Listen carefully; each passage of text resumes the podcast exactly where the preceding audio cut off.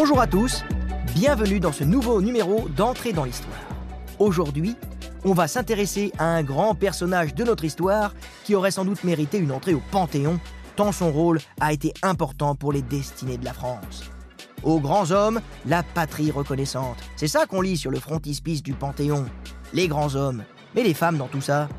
La patrie ne doit-elle rien à la jante féminine? Alors c'est vrai, on cite toujours Jeanne d'Arc. C'est vrai qu'elle a fait fort. Hein. Libérer Orléans en pleine guerre de Cent Ans, c'est assez spectaculaire pour une jeune pucelle. Mais il y avait d'autres femmes quand même. Il y en a plein des femmes qui ont œuvré elles aussi pour le salut de la France. Mon portrait d'aujourd'hui est non seulement celui d'une femme, mais aussi celui d'une étrangère. C'est d'une Italienne qu'il s'agit aujourd'hui et pas n'importe laquelle, Catherine de Médicis. Et là, peut-être que vous vous dites Quoi? Catherine de Médicis Une grande femme On m'aurait menti, moi à l'époque on m'a toujours dit qu'elle était pas terrible, hein. C'est un nom qui évoque plutôt des drames, à commencer par le massacre de la Saint-Barthélemy. Et du coup, là, vous imaginez une vieille veuve acariâtre, machiavélique, conseillée par des sorciers, qui planquent des fioles de poison dans ses soutifs Moi aussi, j'étais le premier à penser ça. Parce que c'est vrai que la postérité n'a pas été tendre avec la Florentine. Tiens, regardez, un, petit exemple à Paris. Dans le jardin du Luxembourg, vous pouvez admirer, si vous vous baladez, une vingtaine de statues dans le parc. Hein. Alors, c'est des reines, des saintes, des femmes illustres, choisies pour leur rôle marquant dans l'histoire de France, leur vertu ou leur renommée, selon la documentation du Sénat. Par exemple, on peut croiser des modèles de piété, comme Sainte Clotilde ou Sainte Geneviève, des reines-mères, dont Blanche de Castille ou Anne d'Autriche, et même des fortes têtes, comme Marie Stuart ou Marguerite de Savoie. Mais inutile de chercher Catherine de Médicis. Elle y est pas, même pas une plaque. Rien pour lui rendre hommage. Macache, Walou, l'une des plus puissantes femmes de son temps, semble réduite à néant. Alors, Catherine la méchante ou Catherine l'excellente? Eh bien, c'est ce que nous allons voir. Laurent Deutsch sur RTL, entrée dans l'histoire. Caterina de Medici est née le 13 avril 1519 à Florence. Oh, ça sent bon. 1519, Florence, il n'y a pas de doute, on est en pleine Renaissance. Pour vous situer un peu, c'est l'année de la mort de Léonard de Vinci et de l'élection de Charles Quint comme empereur du Saint-Empire germanique. Pour la petite Catherine, la vie commence mal. Elle perd ses deux parents de maladie coup sur coup, dans les trois semaines qui suivent sa naissance. À croire que la future passionnée d'astrologie est née sous une mauvaise étoile. Elle est pourtant la fille de Laurent II de Médicis et l'arrière-petite-fille du célèbre Laurent le Magnifique. Et du côté de sa mère, c'est pas mal non plus. Madeleine de la Tour d'Auvergne. Oui, elle a du sang français, Catherine. Et du bien bleu, hein, le sang de Saint-Louis, par sa grand-mère maternelle, Jeanne de Bourbon.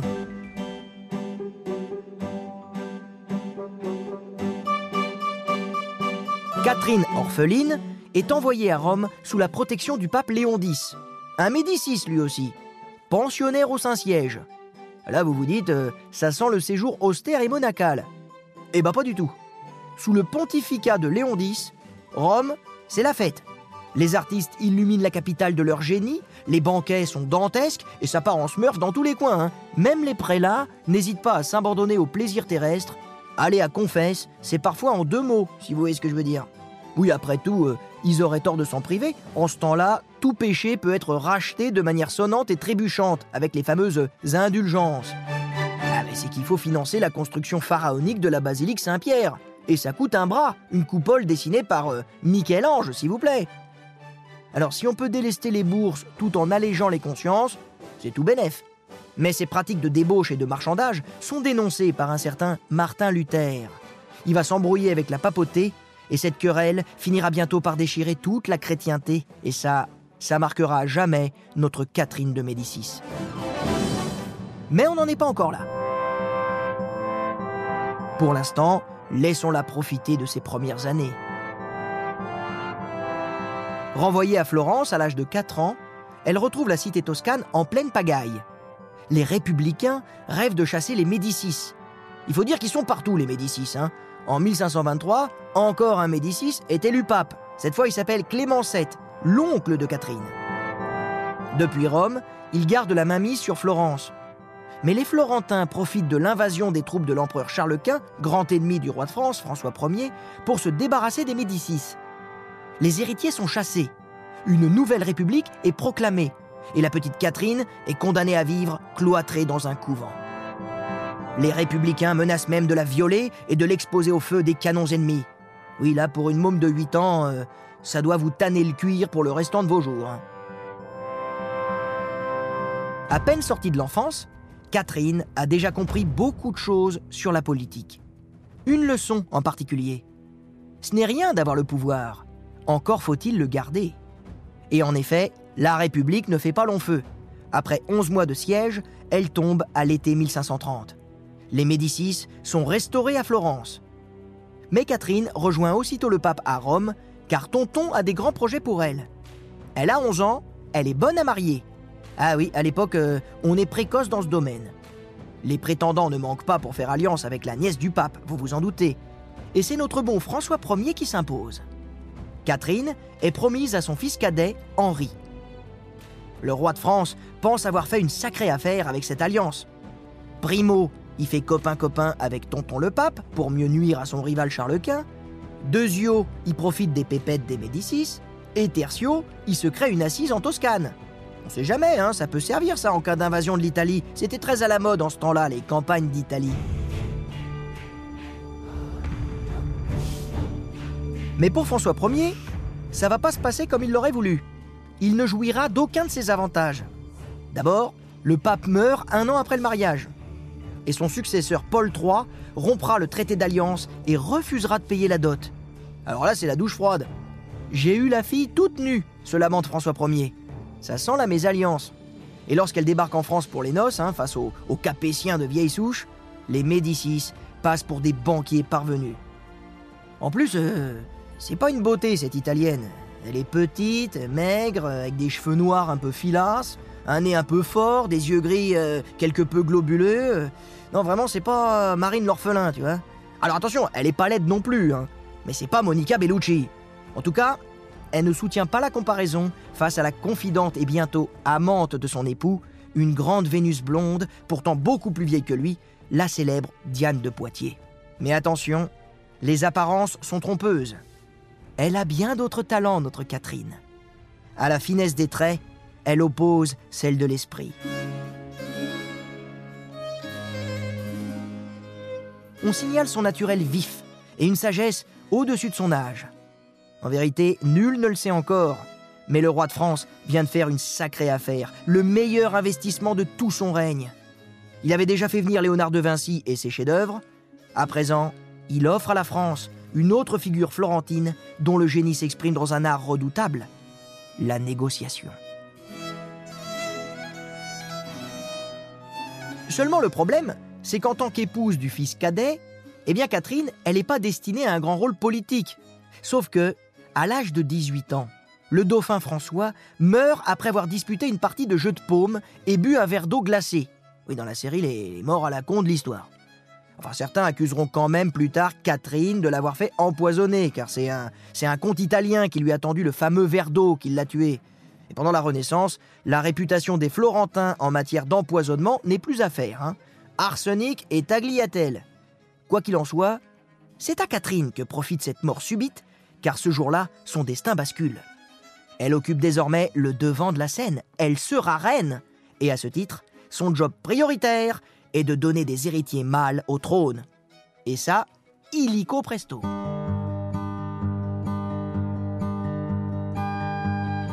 Et là, ça cafouille un peu, là. Les années passent et le ventre de Catherine reste désespérément plat. Ne sachant plus à quel sein se vouer, elle consulte alors les astrologues et absorbe toutes sortes de filtres et tente de conjurer le sort avec des talismans. Au bout de huit ans, toujours rien. Elle semble résignée à une répudiation prochaine. Mais François Ier refuse de la renvoyer en Italie. Sans doute perçoit-il les immenses qualités de sa belle-fille pour assumer les plus hautes responsabilités. Le 19 janvier 1544, après 11 ans de mariage, Alléluia L'heureux événement se produit enfin, ça y est, il y a un petit Jésus dans la crèche. Catherine donne vie à un héritier, le futur François II.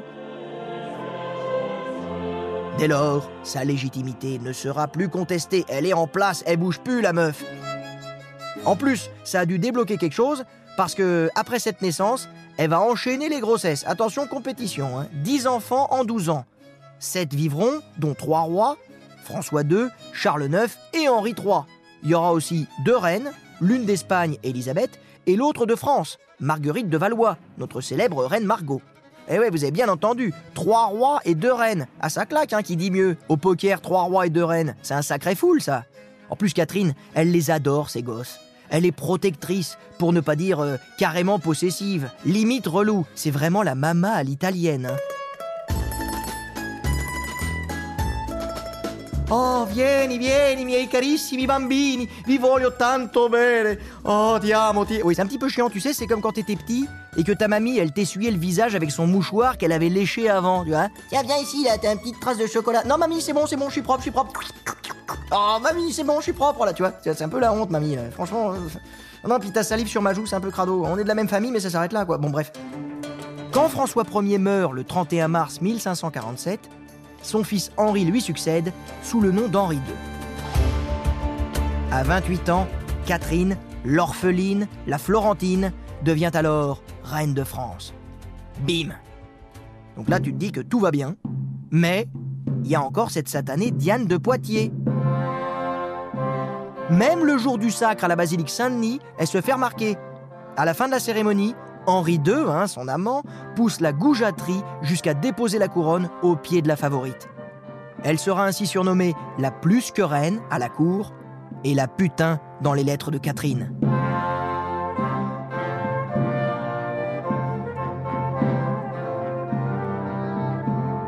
Mais Catherine, elle est maligne. Elle ravale l'humiliation et finit par se faire une raison. Elle apprend à cohabiter avec sa rivale en bonne intelligence. Mieux vaut une femme d'un certain âge plutôt qu'une jouvencelle, se dit Catherine. Vous l'avez compris, Catherine de Médicis, c'est un animal à sang-froid. Elle se laisse pas emporter par les passions. Elle cherche toujours à tirer le meilleur parti de chaque situation. Mais dans la vie, il y a parfois des choses que l'on ne peut pas prévoir. Le 10 juillet 1559, Henri II participe à une joute lors d'un tournoi à Paris, comme ça pour rigoler. Le roi entre en lice pour un ultime assaut face au comte de Montgomery. Dans la tribune, Catherine retient son souffle. Le choc est violent. Les chevaux sont renversés et les lances brisées. Montgomery a dégommé Henri. Le roi perd connaissance, la tête en sang. Un morceau de lance est entré par la visière de son casque et lui a percé le front. Malgré les soins des chirurgiens qui se précipitent, dont le célèbre Ambroise Paré, le roi meurt après dix jours d'atroce agonie. Pour la petite histoire, un certain Nostradamus, que Catherine de Médicis a fait venir à la cour quatre ans plus tôt, avait écrit ce quatrain aux accents prophétiques. Le lion jeune, le vieux surmontera. En champ bélique, par singulier duel, dans cage d'or, les yeux lui crèvera. Deux classes, une puis mourir, mort cruelle. Oui, je sais, ça fait un peu charabia, hein, chacun comprendra ce qu'il voudra. En tout cas, pour Catherine de Médicis, c'était prophétique, ça signifiait que son mari, le roi, allait mourir. Tout ça pour dire que Catherine se retrouve veuve et reine-mère à 40 ans. Sa vie semble finie. En réalité, pour elle, tout commence. Couronné à l'âge de 15 ans sous le nom de François II, son fils aîné montre les signes d'une santé fragile. À l'image du royaume d'ailleurs, qui bat de l'aile, tandis que les protestants s'en sentent pousser des ailes. Malgré les persécutions, la réforme a le vent en poupe. Ses adeptes représentent environ 10% des 18 millions d'habitants que compte la France en 1560. Un tiers des nobles adhèrent à la réforme, dont des princes du sang, comme Antoine de Bourbon, roi de Navarre, ou Louis de Bourbon, prince de Condé. La mort d'Henri II, laissant un roi chétif sur le trône, est une opportunité pour les protestants, les huguenots. C'est comme ça que les catholiques les appellent, les protestants, les huguenots contre les papistes. Le royaume est une poudrière. Et c'est les huguenots qui vont allumer la mèche en mars 1560 en tentant de kidnapper le roi afin de le soustraire à l'influence de la famille de Guise, chef de file du camp catholique. C'est la fameuse conjuration d'Amboise. Éventé, le complot échoue. Les arrestations se multiplient. La répression d'une grande férocité fait près de 50 morts. Les chefs de la conjuration sont pendus aux balustrades du château d'Amboise. Et quand le jeune François II meurt après seulement un an et demi de règne, Catherine est effondrée. Mais elle doit vite sécher ses larmes, car le devoir l'appelle. Son deuxième fils, Charles IX, n'a que 10 ans. Oui, c'est vrai, elle a assuré la descendance. Mais maintenant, il faut assumer la régence. Elle prend alors le titre de gouvernante de France. Elle endosse enfin le rôle de sa vie, conserver le pouvoir à ses enfants et préserver l'unité du royaume. La Florentine met aussitôt en œuvre une politique d'apaisement et de conciliation. Sa position, elle est claire. La crise religieuse ne peut en aucun cas prendre la forme de la dissidence politique. La foi, c'est une chose, mais on ne touche pas au roi. Malheureusement, faute de pouvoir extirper l'hérésie, il faut donc un compromis raisonnable. Pas exactement de la tolérance, mais plutôt de la clémence et de la patience, car les catholiques comptent bien ramener avec le temps les protestants dans le giron de l'Église. En attendant, il faut rester calme et pragmatique. Catherine, elle est même prête à faire des alliances avec les puissances protestantes, aux grandes dames du pape d'ailleurs, cherchant par exemple à marier l'un de ses fils avec Élisabeth d'Angleterre. C'est dans cet esprit de conciliation qu'elle prend Michel de l'Hôpital pour chancelier de France, un humaniste au ton modéré, et qu'elle convoque à l'automne 1561 le colloque de Poissy, réunissant prélats catholiques et ministres du culte protestant. Malgré l'échec d'une entente œcuménique, Catherine fait signer en janvier 1562 à Charles IX un édit de tolérance connu comme l'édit de janvier qui reconnaît aux protestants le droit de s'assembler pour leur culte à l'extérieur des villes closes. Ça, c'est une formidable concession de la reine-mère qui prend ainsi 40 ans d'avance sur le célèbre édit de Nantes d'Henri IV. Hélas, les catholiques purs et durs, l'Église en tête, ne l'entendent pas de cette oreille. La pression monte. Le 1er mars 1562, une cinquantaine de huguenots tiennent assemblée à l'intérieur de la ville de Wassy, ce qui constitue une entorse à l'édit. Du coup, le duc de Guise et ses hommes interviennent pour interrompre le culte. Ça va évidemment dégénérer et une cinquantaine de protestants sont massacrés. La première des guerres de religion a commencé. L'armée protestante, appuyée par des mercenaires allemands, s'empare d'un grand nombre de villes importantes, comme Lyon, Poitiers, Rouen et Orléans, où les rebelles déterrent la dépouille du jeune roi François II avant de jeter ses entrailles aux chiens et de faire fricasser son cœur à la poêle. Oui, euh, bon appétit. Comme vous le voyez, le pays est déchiré.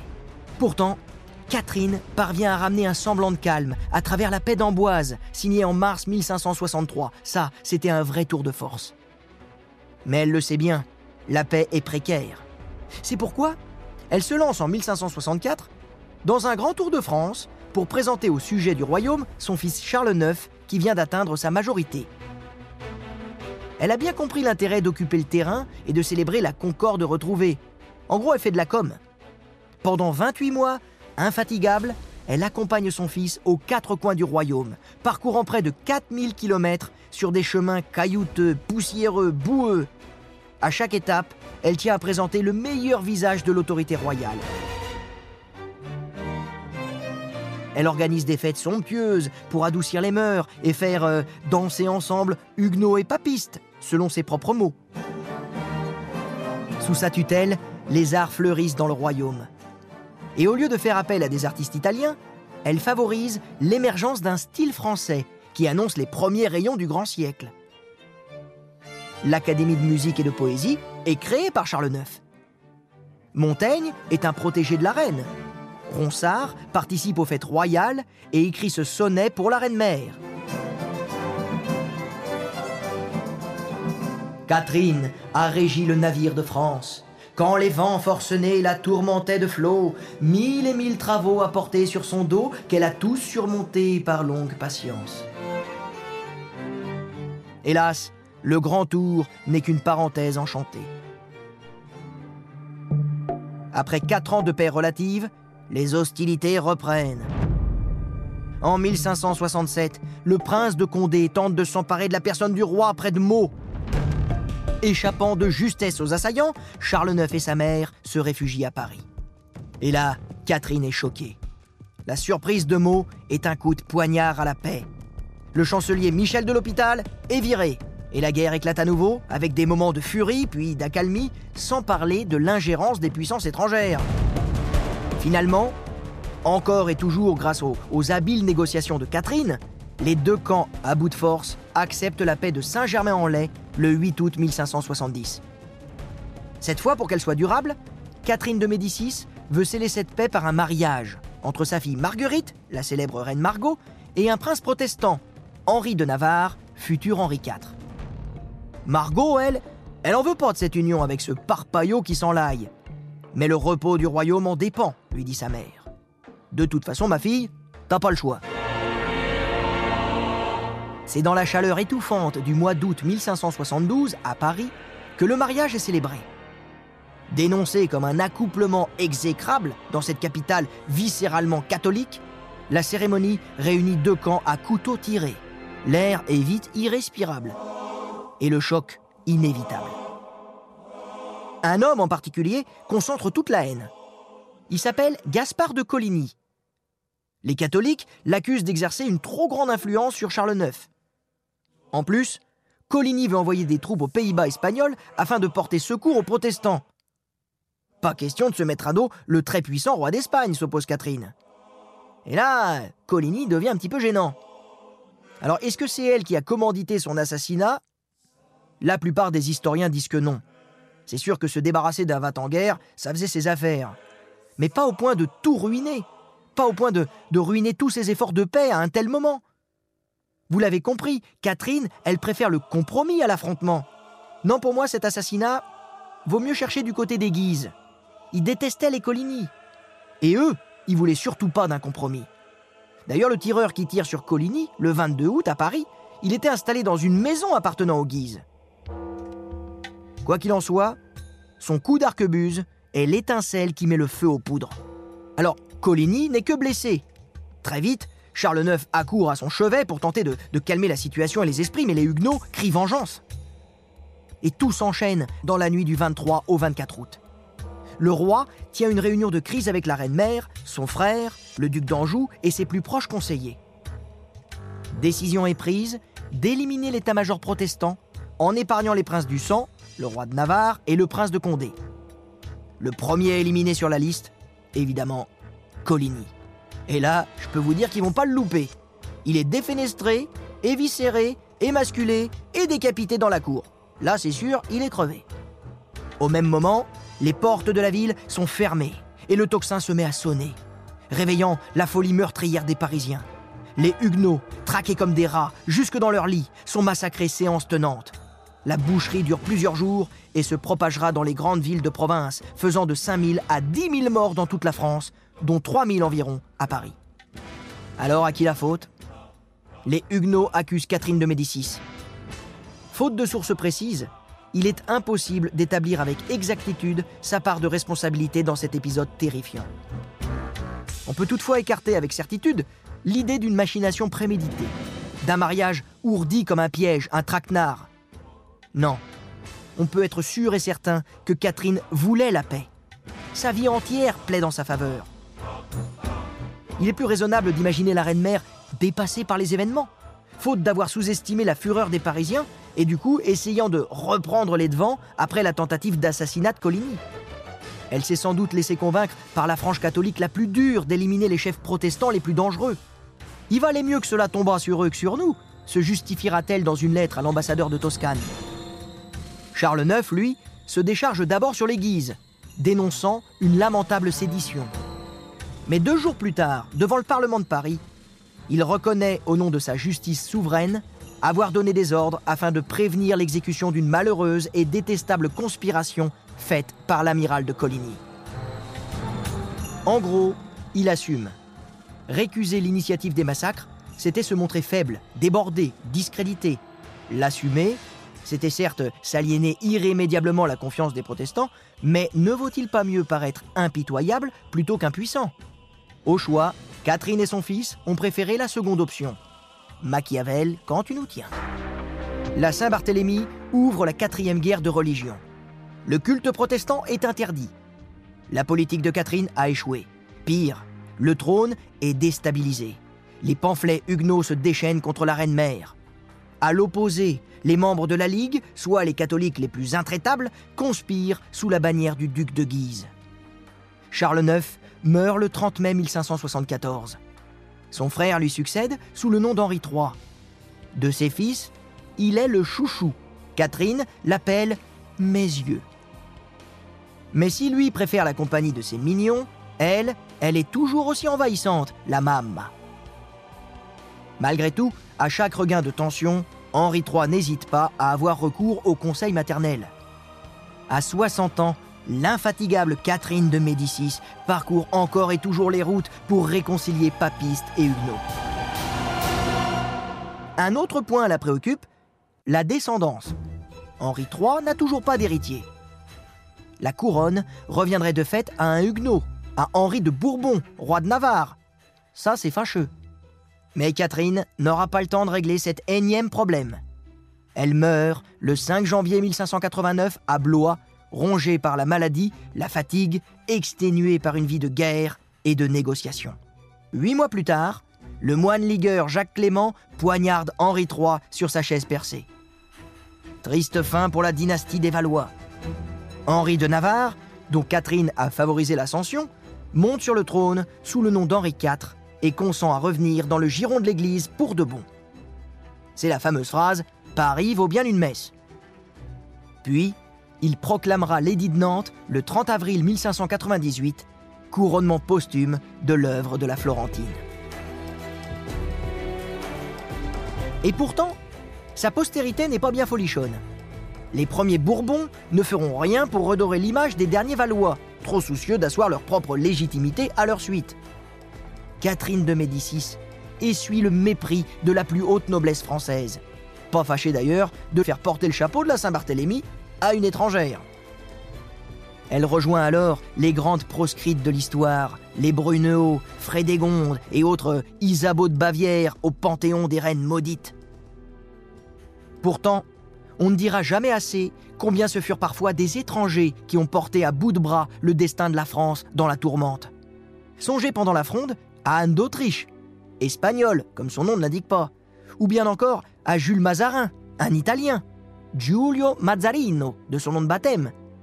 Ah oui, ces Italiens, hein On leur doit tellement aux Italiens. Grazie ragazzi, grazie di tutto. Combien d'entre eux ont contribué au rayonnement de la France? Et pas que dans le domaine de la politique, hein Les artistes aussi. Léonard de Vinci, Lully, ou plus récemment Jean-Paul Belmondo, qui hélas vient de nous quitter et qui nous laisse tout seuls. Mais il y a eu aussi avant lui Lino Ventura.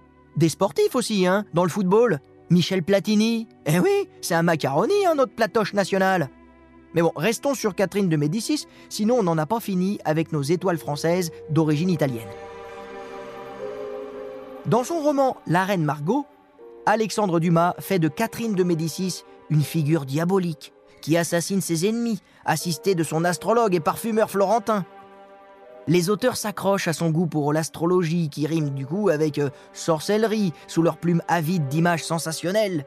C'est vrai que Catherine consultait volontiers des astrologues, comme Nostradamus, ou le plus nébuleux d'entre eux, comme Ruggieri. Ruggieri, qui observait les astres depuis la colonne Médicis, seul vestige de son vaste palais parisien que l'on peut encore admirer aujourd'hui dans Paris, accolé à la bourse du commerce.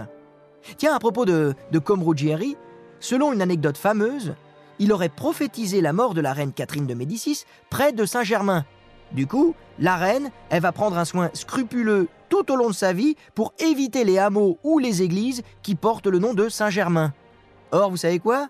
Elle est morte à Blois, Catherine de Médicis. Mais le prêtre chargé de lui donner l'extrême onction, vous savez comment il s'appelait? Eh bien, il s'appelait Julien de Saint-Germain. Et si Catherine avait un œil sur les étoiles, elle n'en gardait pas moins les pieds sur terre. Et c'est Balzac qui est l'un des premiers à honorer dignement la mémoire de la souveraine. Catherine de Médicis, écrit-il, a sauvé la couronne de France. Elle a maintenu l'autorité royale dans des circonstances au milieu desquelles plus d'un grand prince aurait succombé. Et ce, en déployant les plus rares qualités, les plus précieux dons de l'homme d'État. Balzac la classe même parmi les trois plus beaux génies de l'absolutisme de notre pays, avec Richelieu et Louis XIV. Tandis que catholiques et protestants ne songeaient qu'à leurs intérêts particuliers, la France fut sa priorité. Dans l'horreur de la guerre civile, la pire de toutes, contre vents et marées, Catherine de Médicis a tout fait pour préserver l'unité du royaume, alternant des concessions inédites et des décisions difficiles. Je sais pas si elle aurait mérité le prix Nobel de la paix, mais au minimum, quand même, une belle statue, en bonne place dans le jardin du Luxembourg. Vous croyez pas? Eh bien, j'espère que ce voyage sur les traces de Catherine de Médicis vous aura passionné. Et pour en parler, j'ai la chance d'avoir à côté de moi un historien qui connaît bien la Renaissance, euh, il connaît bien le sujet, spécialiste du XVIe siècle. C'est monsieur Didier Le Fur. Bonjour Didier. Bonjour Laurent. Alors tout de suite pour rentrer dans le vif du sujet, euh, cette Catherine de Médicis qu'on a diabolisée, euh, est-ce que cette légende noire, elle la méritait ou pas? Euh, alors on, l'a diabolisé pour, pour plein de raisons. D'abord parce que c'était une femme et qu'une femme au pouvoir, c'est toujours synonyme de désordre euh, politique. Et ça, depuis les premières régences. C'est en train de changer. Hein euh. c'est en train de changer, mais l'idée demeure et, ça a été vraiment très ancré dans, dans, les mentalités, notamment par les historiens, et jusqu'à peu. C'est surtout parce que les femmes ont commencé à écrire l'histoire de France que, que cette idée a, évolué. Mais longtemps, c'est resté quand même assez statique. Et au-delà de, de l'image de la femme au pouvoir catastrophique, il y a aussi cette image d'une femme qui a participé à un pouvoir, le pouvoir des Valois. Et ce pouvoir des Valois qui a été très glorifié pendant le temps des Valois, à partir du moment où la dynastie Bourbon arrive au pouvoir, elle réécrit complètement l'histoire. Et donc forcément, cette dynastie Bourbon étant supérieure, puisqu'elle a succédé euh, aux, Valois, tous les gens qui ont participé à l'imaginaire valois sont critiqués. Tous les rois de France et aussi tous ceux qui ont participé de près euh, au gouvernement, c'est-à-dire Catherine de Médicis. D'accord, oui, c'est le, fameux Hein. l'histoire est écrite par les vainqueurs, euh, quelque part. Là, ça lui correspond bien. Hein. Ça, on n'y manque pas, oui. D'accord. Et euh, donc, elle était euh, d'origine italienne, avait quand même du sang, du, sang français dans les veines. Catherine de Médicis, au départ, elle n'est pas destinée à régner. Donc, finalement, son rôle politique devait être assez mesuré. Elle apportait des avantages à la France. déjà, un tonton qui était pape. Donc, ça, c'est pas mal au niveau de la. des alliances, oui. Voilà, de l'alliance. En plus, elle avait, elle était, les Médicis étaient très riches. Hein, c'était des banquiers, donc il y avait de l'argent qui arrivait. Mais je crois aussi qu'elle apportait euh, des terres, quelque part, en tout cas une assise territoriale en Italie, au moment où, je le rappelle, on est en pleine Renaissance, et en France, il y a une, une, une italianité aiguë, j'ai envie de dire, on adore l'Italie, il y a les campagnes d'Italie, on a, on a des vues sur le Milanais, c'est un peu n'importe quoi, mais bon, à l'époque, c'est comme ça, ils veulent le Milanais, donc d'avoir des terres et des influences comme ça avec les Médicis euh, sur la route euh, du Milanais, c'est pas inintéressant. Donc, Catherine de Médicis, c'est pas du tout une reine toute nue, comme on, comme on l'a dit plus tard. Non, pas du tout. En tout cas, au départ, même si les événements par la suite vont, vont l'empêcher, la, politique française, d'espérer de, les acquis qu'elle aurait pu donner lors de son mariage, notamment avec euh, le futur Henri II. C'est un temps d'expansion hein, de la monarchie française, un temps impérialiste. Et pour la monarchie française, à l'époque, c'est le plus facile, c'est d'aller en Italie. Et lors du mariage, enfin du contrat de mariage, il y avait le duché d'Urbino dans la Corbeille. Il y avait aussi pour François Ier des terres personnelles de Parme et Milan et qui permettait au roi de France, alors qu'il avait été chassé par Charles Quint euh, du duché de Milan et, de la République de Gênes, ben de reconquérir par le sud ces terres qu'il désirait. Ah oui, il s'est fait exploser à Pavie par le fer, et eh bien il va revenir par les femmes. C'est pas mauvais. C'est un peu ça. Et maintenant, on va venir à ce qui précisément vraiment nous a fait connaître hein, euh, Catherine de Médicis, à savoir cet épisode sanglant de la Saint-Barthélemy. On a tous dans nos têtes les souvenirs à l'école, vous savez, de ce fameux tableau de François Dubois où on voit le massacre et on voit au bout, là on voit la Catherine de Médicis avec une grande robe noire sur un tas de cadavres, on dirait un corbeau. Donc clairement, elle est coupable, elle est responsable. François Dubois, qui était contemporain de cette époque au XVIe siècle, un protestant, je le signale, l'a vraiment décrit comme, comme responsable de, de, ce massacre, de ce crime. Donc Didier Le Fur, je vous pose la question, est-ce que Catherine de Médicis est responsable des massacres de la Saint-Barthélemy? Impossible à dire, mais il est évident qu'elle n'est pas responsable euh, en, premier chef, en tout cas, même s'il est évident qu'elle ait soutenu la première phase de la Saint-Barthélemy, c'est-à-dire le meurtre euh, ou l'assassinat, si vous voulez, de tous les chefs protestants euh, qui se trouvaient autour de Coligny et de l'autre côté de, la Seine au Pré-au-Clair. c'est après savoir si elle est elle a été dépassée, comme on le dit aujourd'hui, comme, comme Charles IX, par les événements et qu'elle euh, elle n'a pas pu contrôler avec son fils euh, cette, cette vague de la population dite, cette populace, comme on l'appelle souvent dans les, dans les livres d'histoire, euh, contre les protestants, ça c'est pratiquement impossible à, calculer et élaborer. Finalement, la milice parisienne est aux ordres du pouvoir monarchique. Et ce sont des capitaines qui vont tuer et qui vont apporter les, les, les coffres quelquefois jusqu'à 200, 300 mètres du Louvre. Or, si on n'est pas écouté au, Louvre, comment des gens qui ont été nommés pratiquement par le pouvoir, qui sont à quelques pas de lui, avec toute la garde qui existe autour de, du roi de France, comment on ne peut pas arrêter ces gens de massacrer ou, ou, hmm. continuer à tuer? C'est pratiquement impossible. Donc il y a quelque chose d'incongru là-dedans. Et puis il y a aussi un aspect qui, qui n'a jamais été développé, c'est qu'on a toujours considéré que parce que justement on considérait que la Saint-Barthélemy était une histoire de préméditation, eh bien euh, on a considéré que finalement euh, Charles IX était soit responsable de la tuerie euh, depuis longtemps avec Catherine de Médicis, soit et aujourd'hui on commence à le dédouaner, irresponsable et donc complètement débordé, comme je vous l'ai dit, par la population et, cette fameux, ce fameux populaire parisien. Or, pour justifier le, massacre qu'il a reconnu quand même euh, des, chefs protestants, il a commencé à dire que c'était lui qui, était, l'avait accepté, qui l'avait ordonné, au prétexte que justement Coligny euh, souhaitait euh, attenter à sa vie et à sa famille et au peuple catholique. C'est une chose qu'on a considérée comme un mensonge tout le temps. Sauf que bah, Coligny, au même moment, montait une armée pour euh, aider euh, les, protestants euh, des Flandres contre le duc d'Albe. Et sauf qu'on ne monte pas une armée de 20 000 hommes fin août, début septembre, pour monter sur, ces terres, pour la simple et bonne raison que depuis le XIVe siècle, on arrête justement les batailles et autres mouvements militaires à cause du temps. Et c'est un temps impossible pour faire la guerre. Par contre, 20 000 hommes autour de Paris et prenant euh, la ville, encerclant la ville comme on avait tenté de le faire déjà euh, avant en 67 et dans d'autres périodes encore, pendant la guerre de 62-63, ça c'était possible. Hmm. Et effectivement, le roi de France pouvait sentir euh, une menace, être pris en tenaille et la voilà, tête. D'où cette réaction aussi. Eh bien, écoutez, merci Didier. Hein. Je, rappelle donc vous êtes euh, historien, auteur de nombreuses biographies sur le XVIe siècle. Je vous les recommande, hein, de François Ier à Henri II, en passant par Diane de Poitiers. Elles sont hyper bien écrites. En plus, ce qui est génial, c'est que non seulement c'est hyper sourcé, hein, on a un historien hyper spécialiste, mais en plus elles sont captivantes. Ça vous donne envie de tourner les pages. Donc, merci beaucoup. Je rappelle aussi que vous avez publié plus récemment chez Passé Composé Peindre l'histoire sur l'iconographie. Quant à vous, vous pouvez écouter et réécouter cet épisode sur Catherine de Médicis sur rtl.fr.